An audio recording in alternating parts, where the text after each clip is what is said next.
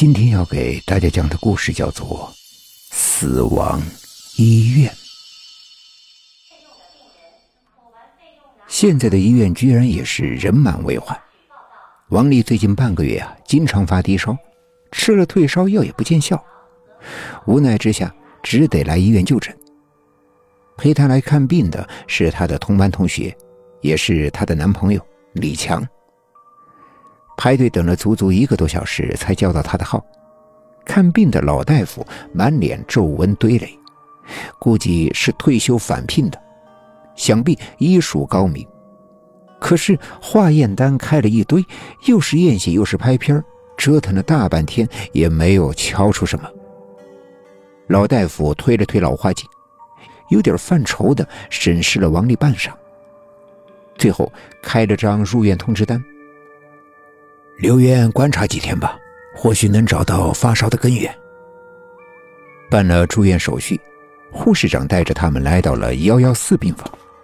病房里有四张床，住着一个老太太，一个学生模样的女孩，还有一个中年农村妇女。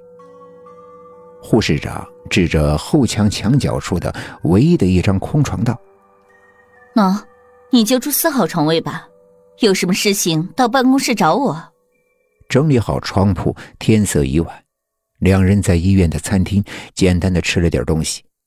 李强把王丽送回病房，就径直返回校舍去了。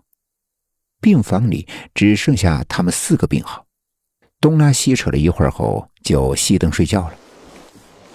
王丽躺在床上辗转反侧，想起刚才闲聊的时候，一号床的老太太说起。自己的这张床原来住着一个患了白血病的漂亮少女，十七岁，如花绽放的季节就凋零了，前天刚刚被退走。想到这里，王丽突然有一种毛骨悚然的感觉，似乎躺在这张床的下面，那个女孩正和自己背对着背，后背不禁一阵阵的发凉。他下意识的裹紧了被子，把头缩进去了半截，紧紧闭上了双眼，逼着自己不再胡思乱想。昏昏沉沉、半梦半醒之际，一片寂静中，耳畔传来了轻微的沙沙声，像是穿着海绵拖鞋的脚步声，不但拖沓而行，而且还步履蹒跚，由远及近。到了房门处，停了下来。门缓缓的开了。王丽装作睡得正香，一动不动窝在被窝里，听着沙沙声从自己的窗边掠过，朝着窗子那边走去。过了一会儿，没什么动静，她偷偷的睁开一只眼睛，从被子的边缝侧望过去，只见一号床的老太太的床边。伫立着一个佝佝偻偻的黑影，冷冷的月光正斜照在他枯槁如木乃伊的脸上。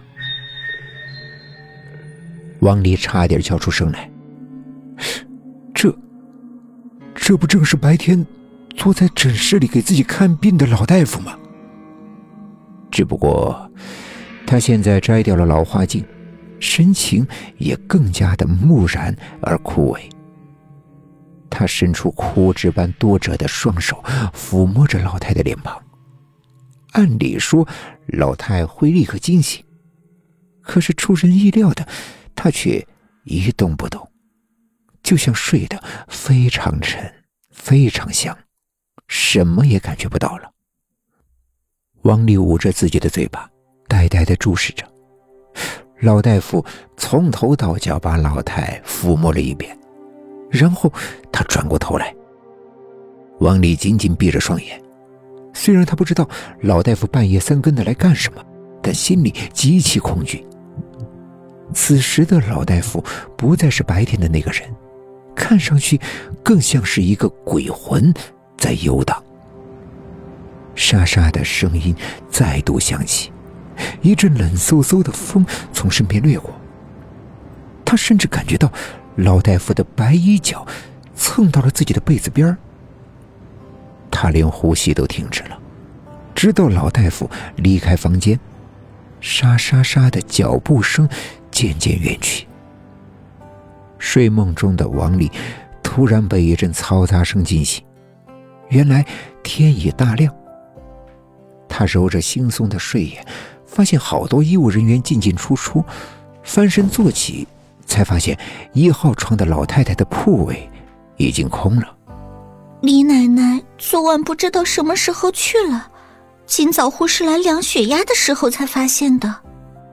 对床小女孩凑到她床边，怯怯的低声道：“她的声音很柔很细，可在王丽听起来却不亚于霹雷。”他立即想起昨晚的情形，